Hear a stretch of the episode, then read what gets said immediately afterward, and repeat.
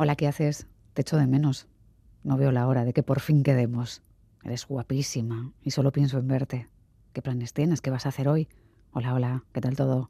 ¿Cómo estás, guapa? Qué ganas de verte, qué ganas de verte.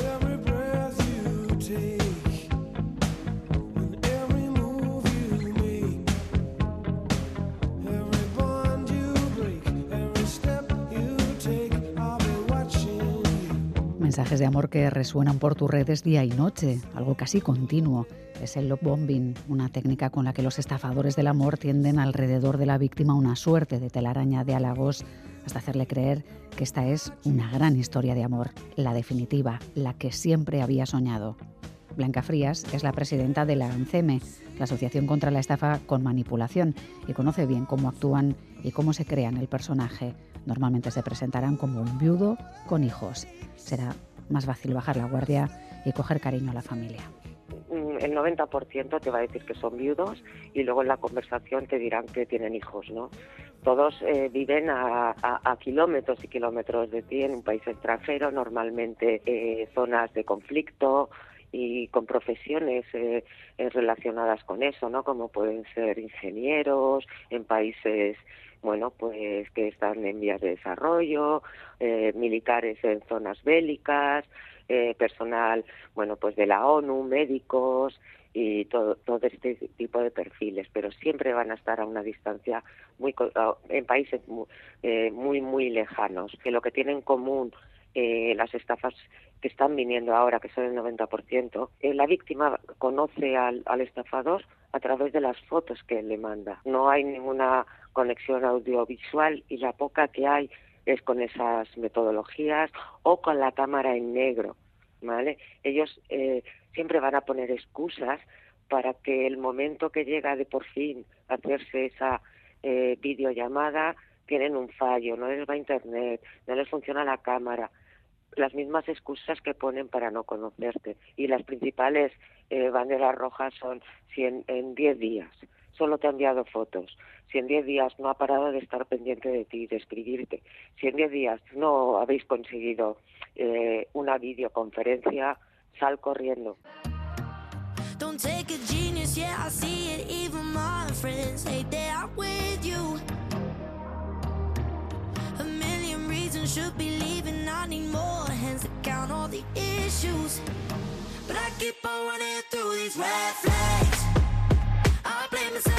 Atención a puntos clave en el relato. Viven lejos, lo que les da más margen de tiempo hasta que empecemos a sospechar que no quieren quedar en persona porque algo esconden. Y tienen profesiones relacionadas con cooperación internacional, militares, personal en zonas de conflicto, una imagen que saben explotar, esa que en muchos casos décadas de romantización del amor y del príncipe azul nos han grabado a fuego. Marc Balcells Magrans es profesor de estudios de Derecho y Ciencia Política de la UOC, la Universidad Oberta de Cataluña, y experto en criminología. Marc, ¿qué tal? ¿Cómo estás? Pues muy contento, muchísimas gracias de, haberme vuelto a invitar. Estoy muy contento de estar con vosotros otra vez. Bueno, nosotros eh, nos alegra mucho también tenerte en el programa y tratar de abundar en este asunto. Nos decía Blanca Frías que si en 10 días solo tienes fotos, corre. El problema es que a veces nos pilla en un momento vulnerable y no somos capaces de ver a tiempo las señales, ¿verdad, Marc?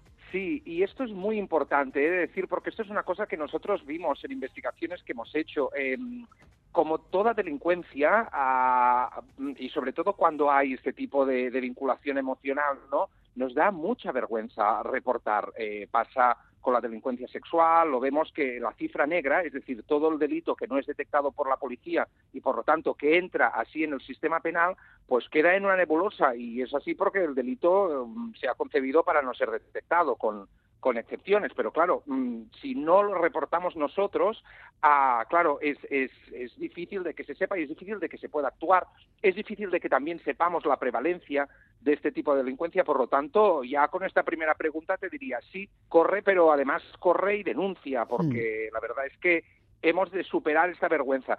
Y también nos sirve un poco también para educarnos a todos, ni las víctimas tienen que sentir vergüenza, ni la sociedad tiene que avergonzarse, ni tiene que reírse. Los cuerpos policiales tienen que estar preparados porque esto tristemente parece que va a ir a la alza, igual con fiscalías, etcétera. Como te comentaba en algunas investigaciones que hicimos en contexto del norte de Europa, lo que nos dábamos cuenta es que no solamente las víctimas sufrían muchísima vergüenza, sino que las valientes que iban a denunciarlo pues a veces se encontraban con un poco de, desconexión, ¿no? Con la policía percibían no una, una, una moza, una befa, lo que percibían es entre la vergüenza de ellos y que, no eran comprendidas. No lo queremos generalizar, evidentemente, a cualquier fuerza y cuerpo de seguridad, pero sí que es verdad que bueno es un delito que todavía está muy al inicio y como, como toda cultura social pues tiene que irse adaptando a estas dinámicas. Antes veíamos determinados delitos como una gran fuente de vergüenza y no tiene por qué ser así. Hmm. En principio, la mayoría de los estafadores del amor, hay nombres conocidos como el de Albert Caballé o Carmelo Hernando, que ambos han sido condenados. Suelen ser hombres que dicen buscar amor, pero que en cuanto pueden logran dinero y en cuanto logran ese dinero cortan todo comunicación y desaparecen, que suele ser un doble golpe para las víctimas. El problema es que no siempre hay un ser humano real detrás de un perfil, que puede que haya quienes operen moviendo muchos perfiles, creando perfiles falsos. ¿Crees, Mark, que existen bandas buscando dinero así, criminales especializados en este tipo de ciberestafas del amor? Pues es muy buena pregunta, Miriam, y, no hace falta creerlo, ya os lo digo ahora, que están. Y todavía lo hacen mucho más complicado porque el problema es que son bandas organizadas que generan una doble problemática. Por un lado, el problema es que ni, no tienen por qué estar en el país y por lo tanto, pues mira, desde el punto de vista de, la estadística lo hace mucho más complicado porque es delincuencia transnacional, es decir, es delincuencia que se puede estar dando en un país y, sucediendo en otro. Claro, desde el punto de vista de la estadística, mm, ¿dónde lo pones? ¿Dónde ha sucedido el delito? Y luego también, por otro lado, porque desde el punto de vista del, enjuiciamiento lo hace mucho más difícil. Estas bandas, además, son, son es decir, no, no, no son tres, que se junten ahí para estar haciendo estas estafas, que podría ser un escenario, pero generalmente también son bandas que lo que tienen es un potencial muy alto para generar muchos perfiles y por lo tanto estar generando muchas estafas a la vez, al mismo tiempo. Y esto siempre lo cuento en mis clases. Es tan fácil como irnos a nuestra carpeta de spam del correo y allí veremos un montón de emails que son generados día tras día en los cuales generalmente no caemos. Pero no caemos porque hay, hay estafas que son burdas y hay otras que son muy difíciles de detectar. Y ahí es donde yo me pongo desde este lado de las víctimas y decirles que nadie se avergüence. Podemos caer en cualquier momento en una estafa de este tipo. Verles en vídeo es fundamental, pero desde el desembarco de la inteligencia artificial en nuestras vidas tampoco estamos completamente a salvo. El deepfake está muy logrado y no siempre es fácil de detectar. Unai Elordi es doctor en inteligencia artificial y divulgador científico. Unai, Gabón. Gabón, un placer estar con vosotros también. ¿Puede la inteligencia artificial hacerse pasar por un falso novio usando vídeos? Por supuesto, sí. Ahora mismo, además, la tecnología está dentro de lo que es la industria y es accesible para todo el mundo y no requiere excesiva complejidad para realizar el desarrollo, digamos, de una persona que se haga pasar por otra. Por lo tanto, sí es posible y coincido un poco con lo que dice Mark. Al final, la clave está en mm, no confiarse demasiado. Creemos que por el hecho de que lo estemos viendo en nuestro ordenador es un sitio seguro y no tiene por qué y por lo tanto se aprovechan de esa inocencia de creer pues que están hablando con una persona cuando realmente estarían hablando con un robot e incluso eh, un vídeo de una persona que ha sido generada sintéticamente por lo tanto dificulta mucho el hecho de bueno facilita el hecho de que una persona haya sido engañada bueno, y tú eres un profesional de esto. Mm, entiendo que para ti puede que sea más fácil detectar un vídeo de este tipo en el que se está usando deepfake, pero ¿es relativamente fácil distinguirlo o está tan logrado que es ya un nuevo peligro en redes? Yo, yo podría caer en uno de ellos porque en el ritmo de vida que vivimos, sobre todo en redes sociales, no tardamos mucho eh, tiempo en leer un post o en ver una imagen. Por lo tanto, lo que pasa es que si no tardamos ese tiempo en fijarnos bien en las cosas, puede pasar desapercibidamente. Es cierto que si te fijas un poco, es, es muy fácil detectarlos, porque diría que la mayoría de los que no son artistas haciendo estas cosas, pues dejan ciertos artefactos visuales que son fáciles de detectar. Lo que pasa que si tienes que aplicar eso en tu cerebro todo el rato cada vez que ves una imagen, pues es costoso y al final cansa. Entonces, pues lo dejas pasar y no, no le prestas esa atención. Y pueden falsear, entiendo, la voz también. Por supuesto. La voz, texto, todo lo que pueda ser digital. No sé si os ha llegado alguna consulta ya como especialistas en el sector, una hay que, que te hayan pasado algunos vídeos porque se estaba investigando precisamente eso, eh, o, si al menos crees que, que, en breve empezará a pasar. Lo cierto es que me centro más en en intentar eh, crear software para que sea detectado automáticamente, como si fuera un filtro de spam, Mira. pero que fuera con imágenes y con vídeos y que pase con una especie de filtro, como puede pasar un filtro de edad o un filtro de otro tipo de cosas, pues intentar investigar porque no podemos eh, consumir, o sea, si consumimos toda la información que estamos recibiendo y tenemos que analizarla con nuestros propios ojos, pues realmente es muy difícil. Lo cierto sí que es que si sale un deepfake enseguida sale que, que, es falso, ¿no? Lo que pasa que si estamos hablando del tú a tú, ¿no? De una persona que está en su casa con cierta situación eh, de sentimientos o está sintiendo algo,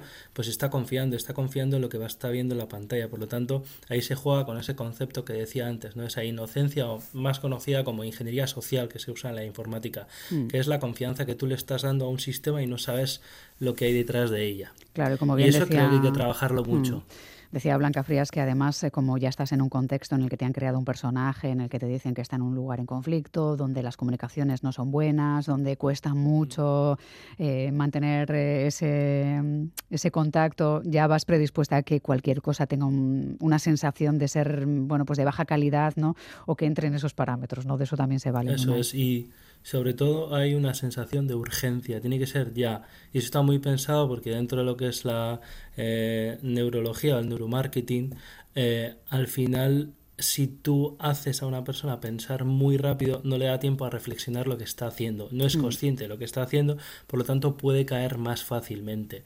Y son trucos que se aprovechan, que son parte de psicología, ¿eh? no mm. es tecnología. Sí, hablando de psicología, había ciertos datos que se publicaban en la web de la UOC, por ejemplo, que en Estados Unidos estafaron en 2022 1.300 millones de dólares usando este método. Había unas 70.000 personas que denunciaron haber sido víctimas de este tipo de prácticas y que había momentos especiales por ejemplo, las navidades, en las que saben que nos van a pillar más bajos o con más tiempo libre, estando un poco más vulnerables, ¿no? Y eso, claro, también hace que sea más fácil que lleguen a nosotros. Al final todo se reduce a lo que a lo que comentaba Unai, ¿eh? es decir, cómo el factor humano incide de una manera tan fuerte que dejamos caer todas nuestras barreras de protección, pues porque son, yo que sé, momentos en los que estamos, pues, o nos sentimos más solos, o porque son momentos en que, hoy el amor flota en el aire porque son las navidades y todo nos parece bonito. Es decir, son barreras de protección que nosotros dejamos caer. No vamos a demonizar ahora, ni vamos a vivir con miedo de no entrar en redes sociales para ver quién me puede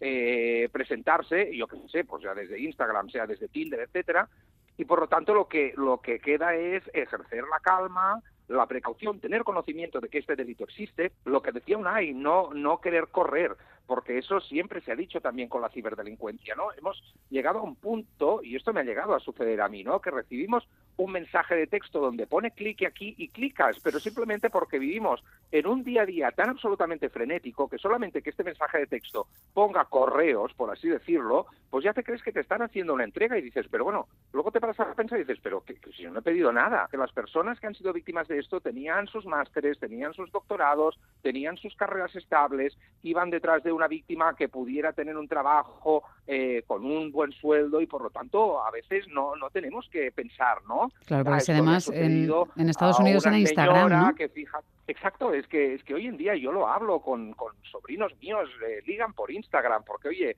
le hacen el follow a, a una cuenta que está en abierto, se ponen a charlar y oye, mira, pues a lo mejor quedan. Pues esto nos puede suceder a nosotros porque todos tenemos el derecho a tener, oye, la ilusión de que, oye, mira, mañana puedo conocer a esta persona por el medio que sea. Ahora, eso sí, hay que hacerlo con, con toda la precaución del mundo. Y aquí también estoy muy de acuerdo con una cosa que decía Unai, ¿no? Al, al tema de la ingeniería social. Fijaros qué rápido ha evolucionado. Tú antes, Miriam, hablabas de determinadas personas que han sido conocidas en nuestro país porque lo han ido ejecutando a través de redes, etcétera, etcétera, y porque sus casos han sido más notorios.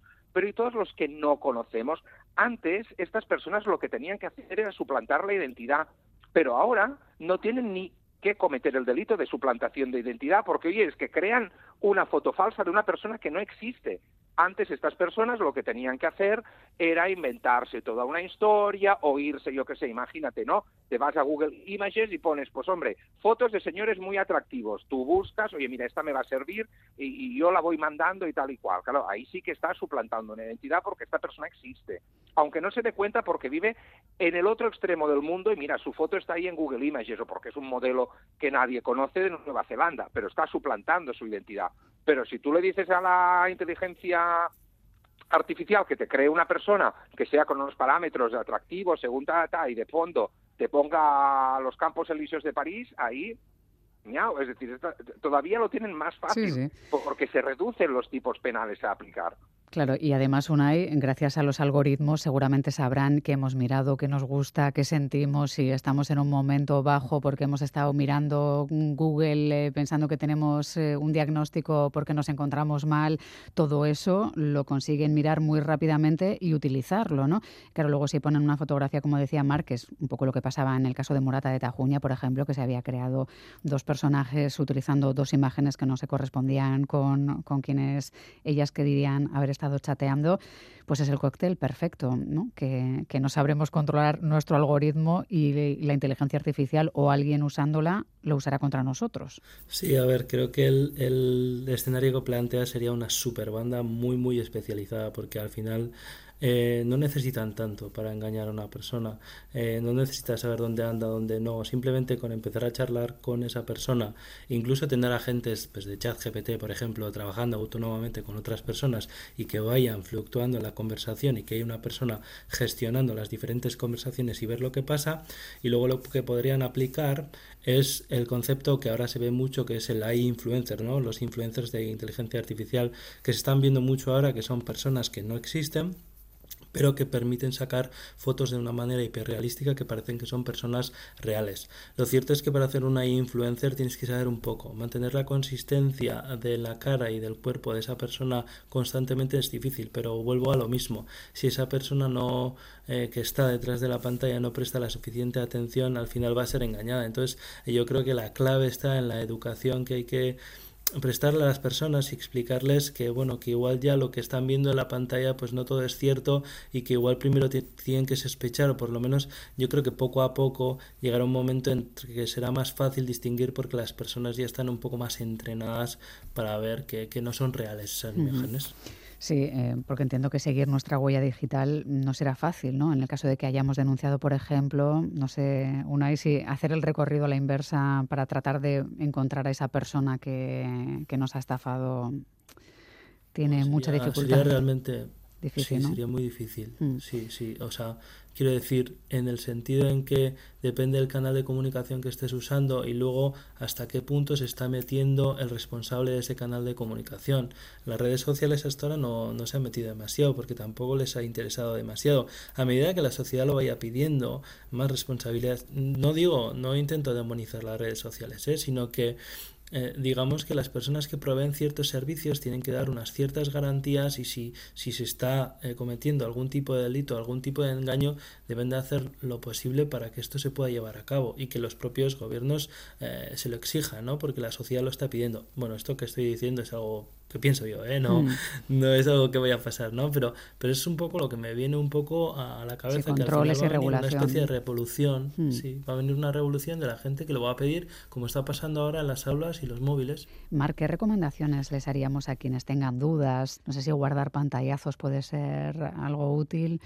¿Qué les decimos? Sí, sí, sí, claro que sí. Todo lo que sea elemento probatorio, pues mejor. Mira, me acuerdo que una de las víctimas precisamente de Caballero que pudo aportar era precisamente esto, ¿no? Cuando ya empezó con todos los viajes, eh, que su amiga era la dueña de una agencia de viajes, que bueno, pero ahora lo tengo que cancelar, pero bueno, claro, tú ya me has dado el dinero, pero espera que ya te pediré que me devuelva la paga y señal y tal y cual, y la cosa ves que ves que ves que, que se alarga pues oye, eh, yo te diría evidentemente, pues eh, pantallazos y a partir de aquí, y ya te digo, no tener ningún miedo a, pedir ayuda a los cuerpos policiales, que son los que están para intervenir siempre que hay la mínima sospecha de un delito. Mm, si, si nosotros nos lo quedamos, sé que es muy fácil decirlo, ¿eh? pero si nosotros nos lo quedamos, luego el sistema no puede eh, actuar de una forma ah, correcta, teniendo en cuenta además una cosa que estabais comentando, ¿no? Es decir, el sistema siempre va a ir por detrás de los delincuentes. ¿Por qué? Pues porque para tipificar un delito en el Código Penal, que por lo tanto implica que hay unas penas, que por lo tanto una persona que pueda ser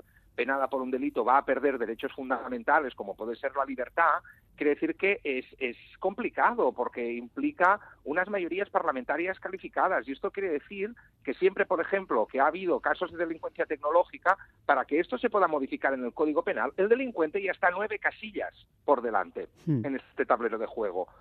Es decir, el sistema siempre, por un tema de salvaguarda de derechos fundamentales, va a ir por detrás.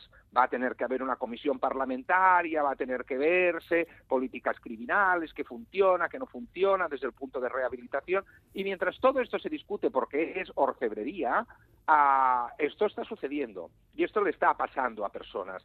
Por lo tanto, lo que hay que hacer sobre todo es intentar combatir con nuestra iniciativa esta cifra negra, de cualquier manera léase pantallazos, léase, pues mira, tengo dudas, pues se lo voy a confiar y se lo voy a hablar a otra persona porque esta persona me pueda dar su opinión antes de que la cosa pase a mayores, a, se pidan grandes ingresos, etcétera. Eso es. Coincido un poco con Mark, al final siempre vamos a ir a rebufo de las personas que están saltándose a la torera pues todo tipo de regulaciones. Aquí no es tan sencillo porque no puedes coger cualquier dato, pues, al final te hay temas burocráticos y tal, pero lo que más me centro es intentar eh, ver ese gap que hay entre lo que es la investigación, ¿no? que actualmente ahora sí hay eh, detectores de deepfakes, ¿no? de, de caras que te permiten saber si un deepfake es o no, lo que pasa que todavía no está preparado para la industria.